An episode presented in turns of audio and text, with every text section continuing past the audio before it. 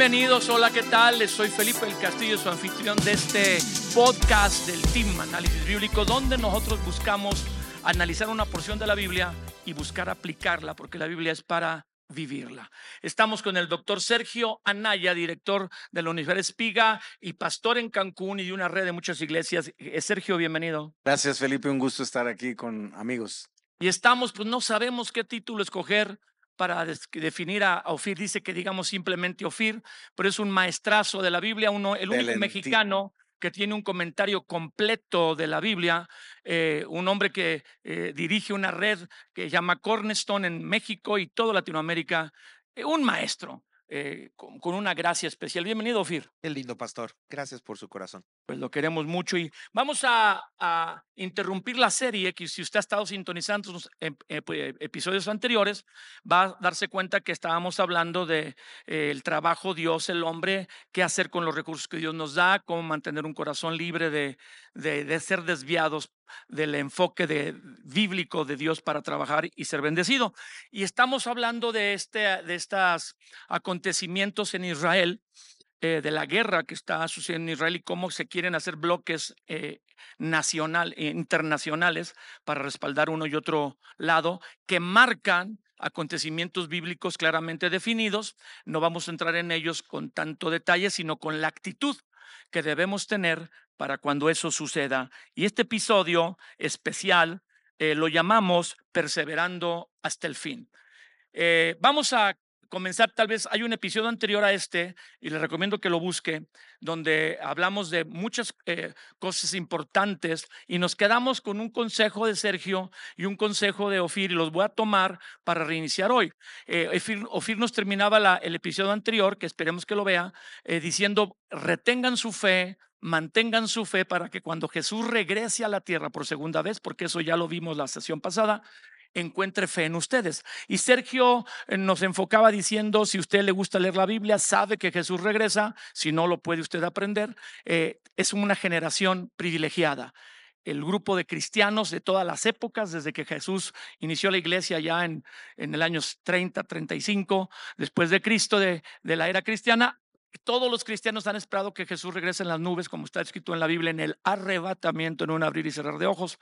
Y muchos han ido al cielo, están con el Señor sin haber vivido eso. Tal vez nos toca a nosotros que estamos vivos ahorita, usted y a mí, vivir ese acontecimiento. Ahí comenzamos con dos lecturas, una en Mateo 24, que nos la va a hacer Ofir, otra en Marcos 13, que la va a hacer Sergio, y vamos a ir adelante. Adelante, Ofir.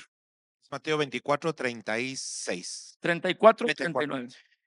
De cierto os digo que no pasará esta generación hasta que todo esto acontezca. El cielo y la tierra pasarán, pero mis palabras no pasarán. Pero el día y la hora nadie sabe, ni aun los ángeles de los cielos, sino solo mi Padre. Mas como en los días de Noé, así será la venida del Hijo del Hombre. Porque como en los días antes del diluvio estaban comiendo y bebiendo, casándose y dando en casamiento, hasta el día en que Noé entró en el arca, y no entendieron hasta que vino el diluvio y se los llevó a todos. Así será también la venida del Hijo del Hombre. Wow. Eh, Sergio, eh, saltando el pasaje, vamos al Evangelio de Marcos, que también dice esto del verso 9 al verso 13. Marcos 13. Sí. Marcos 13 del 9 en adelante dice el Señor Jesús, eh, igual hablando con los discípulos, pero miren por ustedes mismos, porque les entregarán a los concilios y en la sinagoga les azotarán y delante de gobernadores y de reyes les llevarán por causa de mí para testimonio a ellos. Y es necesario que el Evangelio sea predicado antes a todas las naciones. Pero cuando los trajeren para entregarlos, no se preocupen por lo que han de decir ni lo piensen, sino lo que les fuere dado en aquella hora, eso hablen, porque no son ustedes los que hablan, sino el Espíritu Santo. Y el hermano entregará la muerte al hermano y el padre al hijo, y se levantarán los hijos contra los padres y los matarán y serán aborrecidos de todos por causa de mi nombre. Mas el que persevere hasta el fin, este será salvo. Bueno, pues tú terminaste con lo que es el tema de este episodio, el que persevere hasta el fin. En esos días de confusión, en el retorno de Jesús, donde va a haber muchas situaciones. Aquí los que se describen son cuasi espantosas, Sergio. Sí, obviamente estamos hablando de tiempos muy intensos en situaciones desde el ámbito social, espiritual, eh, ministerial, familiar. Creo que Jesús toca, eh, eh, Ofir Felipe, todos los ámbitos en, este pasaje que leímos de Marcos, de cómo será la situación en el sentido social, cómo será la situación en sentido familiar. Habla de, de, conflictos entre padres con hijos, hermanos. Habla obviamente de, persecución en el sentido social social, eh, etcétera, etcétera. Entonces creo que Jesús nos está alertando y preparando hasta cierto punto para estar conscientes que como sucede en el ámbito natural, antes de que venga la claridad, eh, la noche es más oscura, ¿no? Entonces, quizás muchos de estos acontecimientos que podemos ver como difíciles de persecución, de, azotes, hasta cierto punto de, de rechazo, pues son los que preparan curiosamente para lo que es específicamente el fin. Ahora, eh, cuando Jesús abre el fin,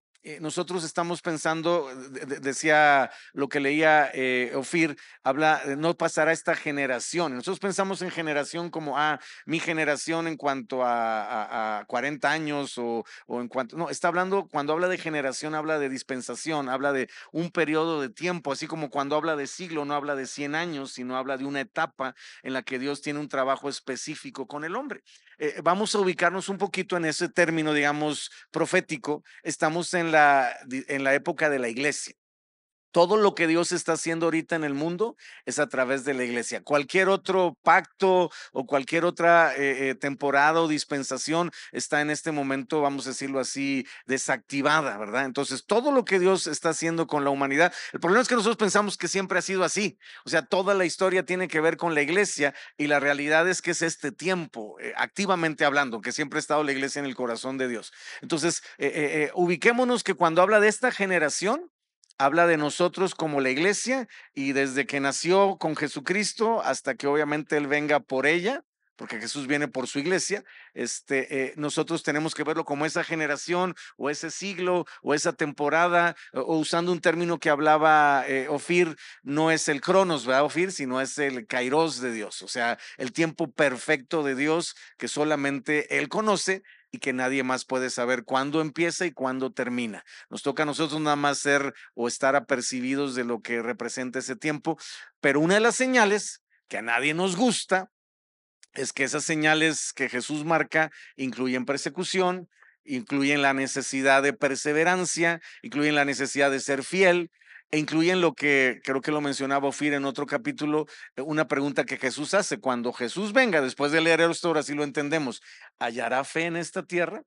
Porque obviamente está hablando de quién va a enfrentar eso y cómo va a mantener su fidelidad, su fe y su confianza en Dios a pesar de lo que representa este pasaje. Bueno, es que al leer este pasaje, digo, yo tengo leyendo la Biblia 40 años más dedicadamente estudiando la 38 hice una licenciatura, una maestría, tengo, tenemos un doctorado y me paso leyendo la Biblia y compartiéndola. Y uno no puede leer eso de que, y el hermano entregará muerte al hermano y el padre al hijo, se levantarán los hijos frente a los padres y los matarán. No, nomás lee uno eso y pues dice, pues ya andamos mal, pero esto está muy mal.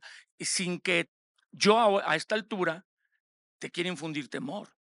O sea, tú lees estos acontecimientos eh, graves de violencia, persecución, desastres y dices, wow. Entonces, la palabra que con la que cerró Fir el episodio anterior, eh, que la tomó de la escritura, hallará fe en la tierra, Jesús cuando regrese, porque el temor es lo contrario a la fe.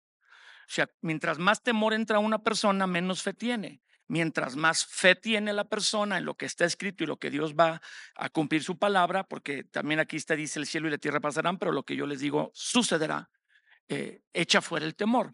Y eso es lo que puede pasar en esta temporada, que la gente que sí lee la Biblia y sabe de que Israel es el reloj del mundo para mm, marcar el regreso de Jesús, entra en temor. Y ese no es el deseo de Dios. No, decíamos en, la primera eh, clase que tuvimos que hay dos elementos que nos ayudan a tener como un discernimiento y claridad hacia el futuro. Uno, que la Biblia está hecha en un modelo de patrones para que podamos distinguir los inicios, los procesos y los finales de algo. Básicamente, un patrón existe para esos tres elementos. Entonces, cuando identificas el inicio de un patrón, lo identificas porque es- ese inicio ya se repitió en alguna otra era de la historia. Voy a poner un ejemplo. Porque el otro elemento es lo profético, cosas que se dijeron en aquellos años, cosas que dijo Jesús, pero se cumplieron físicamente en ese tiempo, pero también tienen otros cumplimientos con el paso del tiempo. Probemos el punto. Ah, partiendo, por ejemplo, de esto que decía eh, de Sergio y de la expresión de Jesús, no pasará esta generación. Podríamos caer en que algunos dijeran, bueno, pero Cristo dijo que iba a venir en esa generación y no vino. No, cuando él dijo, no pasará esta generación sin que se cumpla, marca el inicio de un patrón. Es la generación que está cuando están estas señales conjuntas. Probémoslo. En el capítulo 13, donde empieza todo el diálogo Sí. sobre el final de los tiempos, Sí. es cuando los discípulos salen caminando del templo con Jesús y le dicen a Jesús, mira este templo. Y Jesús responde, no quedará piedra sobre piedra. Obviamente está hablando de los últimos tiempos, pero también está hablando de ese tiempo. de- y entonces, cuando él dice, esto sucederá en, en esta generación, es porque unos años después, el imperio romano despedaza el templo. Así es. Así que hay un cumplimiento profético en esa generación para que lo que Jesús dijo se cumpliera. Pero también estaba diciendo que algo profético estaba comenzando, ¿no? Así que como hay una intención de destruir, que no quede piedra sobre piedra, hoy también tenemos un elemento geopolítico la- de guerra La- destruir la iglesia. en el que uno hay que des, eh, porque la idea de estos grupos es que desaparezca Israel, pero también hay grupos, pero no son terroristas, son espirituales que quieren que no quede piedra sobre piedra de la iglesia de Cristo en el mundo. así es. Y este es un detalle interesante porque lo podemos ver como el inicio del patrón Perfecto. cuando el tema, utilizando por ejemplo la pandemia, empujó a una gran cantidad de piedras vivas a dejar de ser parte del templo y a irse a su casa a A tratar no de tener fe, a no mantener la fe. o a decir yo ya no tengo que ser parte de una iglesia ni pertenecer a una iglesia, yo puedo vivir mi fe desde mi casa el resto de mi vida. Este asunto de ir desbaratando el templo, Ese es un engaño. esa es una parte del proceso. Entonces, entendiendo eso, si entendemos estos dos patrones, nos vamos a dar cuenta que, que esta parte de la escritura nos está posicionando en una época del proceso que está más cerca del fin que del inicio. Eso es un hecho. Desde que las piedras del templo fueron desbaratadas, empezó la segunda venida o el proceso de los tiempos finales. Desde el día que los romanos desbarataron el templo, ahí arrancó lo que ahora nosotros estamos viviendo. Empezó ahí. Entonces ya sabemos cómo va a ser. Entonces, la actitud de un cristiano ante lo que está sucediendo, las noticias, todos los noticieros de todo el mundo están actualizando cada día el desarrollo de la guerra en Israel, que pudiéramos pensar que está focalizada solo ahí en el Medio Oriente y que aquí estamos nosotros en México, ¿qué nos va a pasar? Digo, así dijimos con el COVID.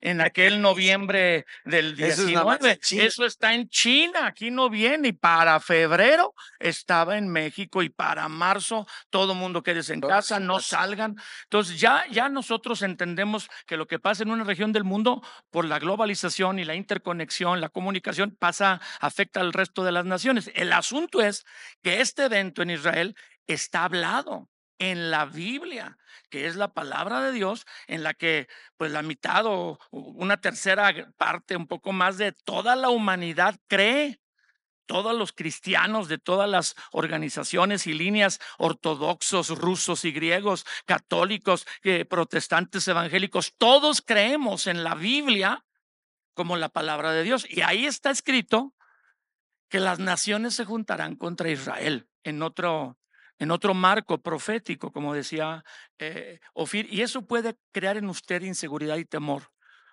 Hijo, me, quedé muy marcado con eso que dijiste, que muchos ahora ya asumen que pueden vivir su fe en Jesús desde su casa sin ser parte de la iglesia.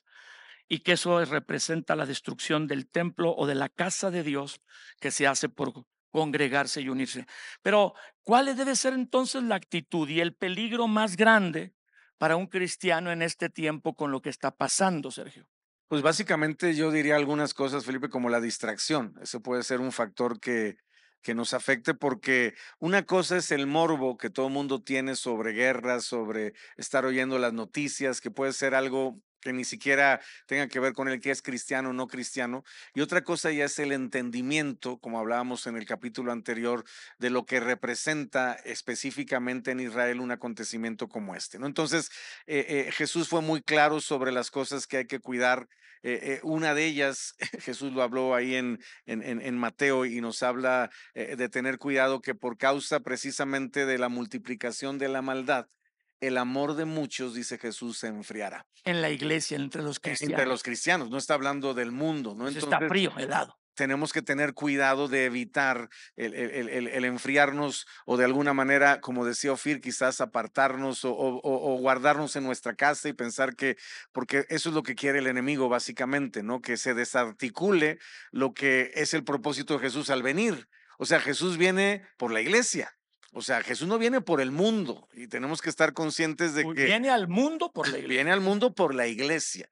Entonces, ¿cuál es el objetivo del enemigo? Pues atacar a la iglesia para que cuando Jesús venga, pues no se cumpla. Obviamente esa es su idea, no estoy diciendo que eso va a pasar. Eh, eh, no se cumple el propósito de Dios de, porque obviamente no hay fe, eh, todo el mundo esté frío, todo el mundo esté. Entonces, mucho de lo que va a querer aprovechar de las señales antes del fin del enemigo tiene que ver precisamente con distraernos o de alguna manera detenernos, desviarnos sería la palabra. Entonces, ¿de qué tenemos que tener muchísimo cuidado? De estar haciendo lo que Jesús nos marca claramente que debemos de estar haciendo eh, como mayordomos, como siervos, como hijos de Dios, eh, eh, como aquellos que obviamente son hijos de familia. entonces, cuando nosotros entendemos que Jesús ya nos dejó, vamos a decirlo así, claro, eh, cuál, debes, cuál es nuestra responsabilidad hacia la segunda venida de Cristo y que por cierto no es definir cuándo es, sino básicamente qué tenemos que estar haciendo cuando suceda, si es hoy en la noche, si es en un mes, eh, si es en un año, eh, etcétera, etcétera. eso es creo lo, que es importante, no estar no solamente velando, orando, sino estar entendidos y, y atentos sobre lo que representa las instrucciones que específicamente el testimonio del Espíritu Santo nos va a dar sobre lo que representa, llegó el tiempo y tienes que estar preparado para que no nos pase como las vírgenes insensatas. ¿Te acuerdas que no estaban listas, no? Y cuando vino, o sea, lo estaban esperando. Lo estaban esperando, pero cuando vino, no estaban listas y se fueron y cuando regresaron ya no estaba y, y, se armó ahí un, un relajo eh, básicamente por la insensatez de decir, mejor luego, eh, todavía falta y resulta que era más pronto de lo que de alguna manera esperamos. Ofir, eh, eh se ha desestimado el regreso de Jesús por las malas enseñanzas, vamos a decir, humanas, de gente bien intencionada, que ha marcado fechas, que dicen que es un mito, que muchos lo están esperando desde hace muchos años, y eso es cierto y que no sucede. Pero eh, cuando alguien es serio y lee la Biblia y escucha esta porción como la que leímos hoy, las del episodio anterior, si usted no se conectó, puede buscar el episodio anterior, va a ser usted muy bendecido y, y va a aprender también y va a ligar estos dos episodios y entra en temor, entra el temor en las personas en un panorama bíblico, fuera de solamente los acontecimientos finales, cómo un cristiano, una persona vence el temor al futuro, a lo que viene, o a que ya viene Jesús, y, si será cierto, me voy a ir con Jesús o no me voy a ir con Jesús. Bueno, creo que es importante dentro de este espacio el hecho de que no haya venido todavía significa que hay un espacio que él mismo le, nos dijo era un espacio de gracia. Oportunidad. Entonces, primero debemos empezar porque el temor tiene un lenguaje y Jesús tiene otro. El lenguaje del temor está enfocado en la destrucción, está enfocado en la desesperación, está enfocado en la desesperanza, pero el lenguaje de Jesús con respecto al final de los tiempos no está basado en eso, está basado en esperanza, en alegría, en gozo, en todo lo contrario a lo que realmente los cristianos usan. el cristiano usa más el lenguaje del miedo que el lenguaje que Es Jesús utilizó. Entonces, de entrada, no vamos a poder caminar en una tierra de esperanza con un lenguaje De desesperanza. Entonces, primero, estamos en un periodo de oportunidad. A cualquier persona que le digan, tienes oportunidad, Es una buena noticia. en automático el sentido de temor se degrada. Entonces, hablemos de, de la gracia solo por un momento, si me lo permiten, porque Tito dice algo con respecto a este periodo de gracia que se concentra en la etapa final. Voy a leer Tito 2, 11 al 13. Porque la gracia de Dios se ha manifestado para salvación Mm, a todos los hombres, enseñándonos que, renunciando a la impiedad y a los deseos mundanos, vivamos en este siglo, en este siglo, sobria, justa y piadosamente, aguardando la esperanza bienaventurada y la manifestación gloriosa oh, sí. de nuestro gran Dios y Salvador Jesucristo.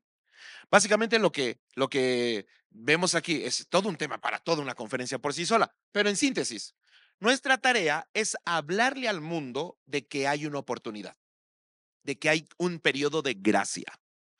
Y la tarea de la gracia por sí sola, La gracia de Dios. la gracia de Dios en el hombre opera, dice ahí, enseñando al hombre a lo que debe renunciar. Mm, Entonces, la tarea es esta. Nosotros debemos decirle a este mundo, hey, hay un periodo de gracia, hay una oportunidad de ser salvos. La gente que recibe el mensaje es la gracia de Cristo en su vida la que lo enseña, lo lleva de la mano. Voy a poner un ejemplo muy simple. Todos los que crecieron en un ambiente, por ejemplo, de decir groserías maldiciones. o maldiciones y le entregan su vida a Cristo, ¿quién les dio una clase de que ya no dijeran groserías? ¿Y cómo quitarlas? Pues no. Nadie. De repente, casi instintivamente, y cuando digo instintivamente es una palabra del reino animal, pero más bien por el Espíritu Santo sería la forma correcta de decirlo, cuando la siguiente vez que dijeron maldiciones, Se sintieron mal. se sintieron mal. La- eh, ahí está la gracia, empezando a enseñarle al hombre Uh, de lo que tiene que ir renunciando. Por eso el hombre vive cada vez que el cristiano peca, sien- siente algo que el hombre que no tiene el Espíritu Santo no siente. El otro se regocija en el lodo. Y este dice, sí, me volví a ensuciar. Exactamente. Entonces, si tenemos, si, si, si, si nosotros entendemos este principio, debemos comenzar partiendo del hecho de que tenemos un tiempo de oportunidad. Y eso es algo que debemos abrazar, eh, aprovechar y utilizar, porque dice la Biblia, y, y luego me gusta el lenguaje, y termino mi este, este pequeño bloque, la, la expresión, la bienaventuranza, la esperanza bienaventurada. Pablo se refiere a este momento con emoción, con retorno expectación, con esperanza. Eh, Estas no son palabras de alguien que tiene miedo. ¿No? Estas no son las palabras de alguien que, que, que dice, en la torre ya va a venir Nos Jesús. van a perseguir los papás y los hijos. Es- e- Este es el lenguaje correcto de los hijos de Dios. Si, si, si Dios está cerca, entonces deberíamos sentirnos bienaventurados. Nuestra esperanza debería estar hasta el tope. Nuestra alegría, nuestro gozo, nuestra emoción y nuestra expectación debería de estar en su clímax en este momento. Ahora, perdón, yo le añadiría algo más a esto y, y creo que, que Impresionante. complementa esta, esta parte que creo que no debemos de olvidar y lo haría con una pregunta, Felipe Ofir, ¿por qué Jesús no ha venido? Bíblicamente hablando, ¿por qué Jesús no ha venido? Y, y no estoy hablando del cumplimiento de los tiempos, sino del corazón de Dios. Dice Pedro que Dios retarda su venida ¿Por qué? porque desea que muchos vengan al arrepentimiento. Entonces, este espacio de oportunidad del que nos habla Ofir es precisamente pensando sí en perfeccionar a la iglesia, al cuerpo de Cristo, a la familia de Dios y a prepararnos para, pero es pensando en que si Él viene hoy, muchos ya no van a haber tenido la oportunidad de encontrarse con Y muchos que amamos, Sergio. Y y vamos a hablar de nuestra familia, de, Sí. empezando, ¿no? De los que nos están viendo y de nosotros. Si hoy viniera Jesús en la noche, qué padre, nosotros primeramente nos vamos al cielo, ¿no? O nos vamos con Jesús, pero hay mucha gente que amamos y que es parte de nuestra vida que no vamos a volver a ver por toda la eternidad. Y eso es muy fuerte en el sentido, regresando al tema de la esperanza. Mi esperanza es que mientras Jesús no venga, hay esperanza también para el inconverso en cuanto a salvación, en cuanto a arrepentimiento y en cuanto a entender, porque a veces decimos, Felipe Ofil, la gente dice, ¿por qué en el, en el COVID Dios no se llevó a los malos? Pues porque no se los puede llevar, amados. Si un malo se muere, se va al infierno. Entonces, esa misericordia de Dios es buen- tal. O sea, qué impresionante. Se llevó, o sea, cuando se lleva un bueno, ¿qué les decimos? ¿Por qué se llevó ese que Sí. tan bueno? Porque se lo podía llevar. No, y está mejor. y, es- fue y ahorita bien, está en el cielo. Fue bien. Pero a, un- a una persona inconversa No que se la lleva- no se la puede llevar Dios. Entonces no podemos decir, llévate este que es malo, porque no se lo puede llevar. Ya muere, pero no va con Dios. Sí, entonces esa es la misericordia de Dios, ¿no? Y por lo que Él retarda su venida también, ¿no? Para que podamos ser un, un factor, obviamente un, un instrumento para que otros puedan. Entonces, ¿qué más debemos hacer en este tiempo? Compartir la palabra como si no hubiera mañana, literal. Ahí está la clave. Ahí está la verdad.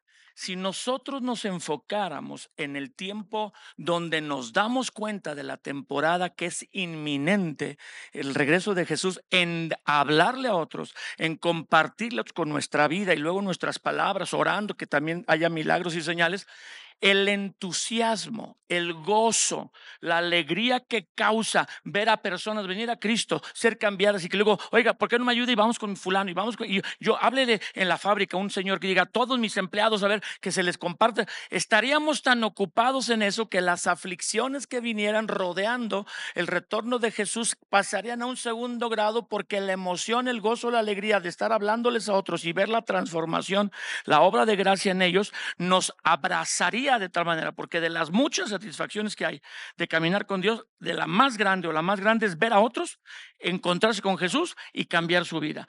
Eso es la gasolina de todos los que somos cristianos, líderes, eh, estaríamos ocupados en eso y ahí está también la debilidad que estamos distraídos como en los días de Noé, con, casarse, en casamiento, eh, estamos viendo las noticias aterrados, pero no hacemos realmente lo que tenemos que hacer y al no operar con fe para compartir de Jesús a otros, el temor se nos empieza a colar y empezamos a hablar mal, que estuvo tremendo eso que dijiste, si estamos teniendo fe, ¿por qué hablamos en contra de un lenguaje sin fe? Imaginen que están eh, empezando a sentir un temblor en un auditorio. ¿A quién seguirían? ¿Al que le da pánico o al que está tranquilo? Sí, al que está tranquilo. Entonces, ¿por qué cierto. tenemos pánico? Porque si tenemos pánico, para empezar, significa que tenemos la misma posición que los que no saben nada. Sí, Y dos, muy, muy bueno. nadie seguiría a alguien que está gritando como loco. Y, "Ay, Y ahí ahora". están los tumultos que se aplastan y se empujan. Entonces, el espíritu de temor, que no debe ser el espíritu de los hijos de Dios, sino Sí. el que clama Abba, Abba Padre". Padre, es que justamente se necesitan personas enteras en medio de sistemas rotos, Uf, se necesitan personas completas en un mundo que está hecho pedazos para que cuando empiece a temblar, todo el mundo voltea a ver a los que están tranquilos porque en cuanto ven la paz en esa persona, tienen esperanza porque dicen, él debe saber algo que yo no sé. que yo no sé porque está tan tranquilo. Eso fue lo que sorprendía tanto a los primeros hombres ¿Sí? de la fe. Ver a un Esteban con un rostro que resplandecía, Mientras lo apedreaban ver a los que estaban en el Coliseo romano con amor y y sonriendo. con, gozo. ¿Por, por qué? Por eso, por eso dejaron de hacerlo, Sí. Porque esos les Les estaba hacían causando- para causarles temor, terror y no lo lograban. Pero entonces la gente, imaginen, miles de personas viendo que estos cuates están enfrentando leones y están tranquilos, eso detonó el crecimiento de la iglesia. ¿Qué tienen? Entonces, en realidad, eso es lo que hizo que tuvieron que parar. de, Dejen de matar a estos cuates porque cada uno que se muere nos representa 10 o 20 personas que se quedan con la duda de por qué esa persona Sí. tiene paz. Sí, sí. Y entonces, en lugar de reprimir a la iglesia, estamos dejándole que crea un auge. Pero creo que eso es vital. Entonces, esto nos lleva a una parte en la que no me gustaría entrar de lleno, porque creo que no es el tema. Es que nos toca vivir un poco del jaloneo. O sea, tenemos que vivir un poco del temblor. En el mundo. Porque si no volteamos a, a- si no estuviera temblando, gente ¿quién no va a voltear a vernos? No voltea buscando una respuesta. ¿No? Y este detalle me, me, me parece significativo. Tesalonicenses dice, primera Tesalonicenses dice en el capítulo 1, 9 y 10, y perdone que haya metido estos dos pequeños pasajes, pero Pero habla, habla justamente de eso. Sí, primera Tesalonicenses 1, 9 y Sí, 10. sí, sí, Ofir. Porque ellos mismos cuentan de nosotros Ajá. la manera en que nos recibiste, cómo os convertisteis de los ídolos a Dios para servir al Dios vivo y verdadero y esperar de los cielos a su. Hijo, el cual resucitó de los muertos, a Jesús, quien nos libra de la ira venidera. Ahí hay todo un tema. Esperar de los cielos. Ahí está hablando del Ahora, retorno. Significa esto. Ya Jesús se había ido, así que iba a regresar. Mi opinión es que nos va a tocar parte del jaloneo, pero hay una ira de la que no nos va a tocar. Ay, ay, ay, qué precioso. Y eso también debe alentar nuestros corazones, porque la esperanza bienaventurada de nuestro Dios y Salvador es para eso. Entonces ahorita deberíamos aprovechar a que es el momento ideal que cuando la gente tiene temor, no mostrar el mismo temor. Pero porque tenemos fe en lo que Dios dice. Ahí está. Cielo y tierra pasarán, pero lo que Dios dice permanece. ¿Qué tal si cerramos esta, estas- este capítulo de hoy sobre eh, perseverando hasta el fin y, y qué es lo que Jesús espera de nosotros, los que le conocemos, y que vean esta fe, este, esta confianza en Dios, nos vean tranquilos en un tiempo, en un momento, en una temporada de crisis y confusión, para que los que están desesperados, que sí va a haber por los acontecimientos finales muchas cosas muy malas, busquen al que está con una fe inconmovible y digan, ¿qué tienes? Y lo que tenemos es Jesús. Oremos por los que nos están recibiendo, viendo y escuchando, algunos escuchan el podcast, ¿no lo ven? Eh, que abran su corazón a Jesús, Sergio. Y luego oremos para que los que ya tenemos a Jesús y por lo menos un entendimiento de que Él viene, porque está escrito en la Biblia, aprovechemos esta oportunidad y gracia para compartir a los demás de Jesús con nuestra vida y luego con nuestras palabras. Sergio. Señor Jesús, te damos gracias por este espacio de gracia que tú has creado para aquellos que estamos o están en el reto de conocerte, Señor. Yo pido en esta hora que aquellos que todavía están, como dice tu palabra, sin esperanza y sin Dios, estos tiempos sean para poder levantar sus ojos al cielo y clamar por esa salvación tan grande que tú nos has dado, Señor Jesús, por medio de tu obra preciosa y redentora en la cruz del Calvario. Gracias, Jesús, por tocar los corazones. Gracias, Espíritu Santo, por convencer a aquellos que todavía están dudando o presas del temor, Señor, que el maligno no eh, eh, los tome presos, Señor, no de alguna manera se aproveche y los engañe, sino que puedan ellos levantar sus ojos y clamar por esa salvación y ese nuevo nacimiento. Señor, gracias porque en este tiempo tú seguirás eh, eh, trayendo cosechas, Señor, y, y que cada día valga la pena por las personas, Señor, que se encuentran contigo como Señor y Salvador y que como leímos ahorita en Tesalonicenses se conviertan al Dios vivo y verdadero y sean libres de la ira venidera en el nombre de Jesús. Amén. Padre, oramos sobre tu iglesia, que jamás olviden que somos tu esposa amada y que eres nuestro esposo, y que tu amor por nosotros está dentro de esta ecuación de tu plan, y que ser tu amada nos hace saber que tienes un cuidado especial de nosotros. Gracias por eso, Señor. Y te pedimos que cada persona que hoy te conoce sea luz, ¿sí? que su rostro manifieste paz, que su vida manifieste emoción, expectación y alegría. Dios, porque esta es la forma de hablar de ti a aquellos que tienen temor en este tiempo en el mundo. Padre, pon en cada persona un amor por los demás para que nadie se pierda, sino que todos te conozcan y te escuchen. En el nombre de Jesús. Amén. Si usted es la primera vez que nos sintoniza o alguien le compartió, ahí donde usted está, diga en su corazón y en voz alta, Jesús. Dígalo, dígalo, no se avergüence. Jesús, necesito que vengas a mi vida. En este tiempo de oscuridad y confusión necesito luz y dirección. Te entrego mi vida, me rindo a ti para que pase lo que pase, yo esté de tu lado y no contra ti. Tu palabra dice que tú vienes y yo quiero ser de los que tú vienes a amar, a llevarte para estar para siempre contigo. Perdóname, Señor, te he ofendido, perdona mis pecados. Sé que tú moriste en aquella cruz y derramaste tu sangre para perdonar y lavar mi vida de la maldad. Ven, Jesús, y ayúdame. Te lo pido de todo corazón. Amén. Si usted hizo oración, lo felicito. Lea la Biblia. Conéctese con nosotros en estos podcasts de Team Análisis Bíblico, porque la Biblia no es para conocer y equivocarse, hacerse bolas o presumir, es para vivirla. Dios le bendiga. Gracias, Sergio, por estar con nosotros. Gracias, Sofir, de nuevo. Impresionante. Vamos tal vez a regresar a nuestra serie, pero qué bueno por estos episodios especiales. Dios le bendiga. Gracias por acompañarnos este día y ser parte de esta familia del podcast. Ayúdanos a compartirlo con tus familiares, amigos y seres queridos. Si este episodio te ha bendecido, nos ayudaría mucho que nos escribieras una reseña o nos dejes un comentario en cualquier plataforma que nos estés viendo o escuchando. También puedes ayudar a que este podcast siga siendo una bendición a otros donando, por lo que te dejamos el link para que lo puedas hacer en la descripción de este episodio. Tus donaciones marcarán una diferencia en miles de personas.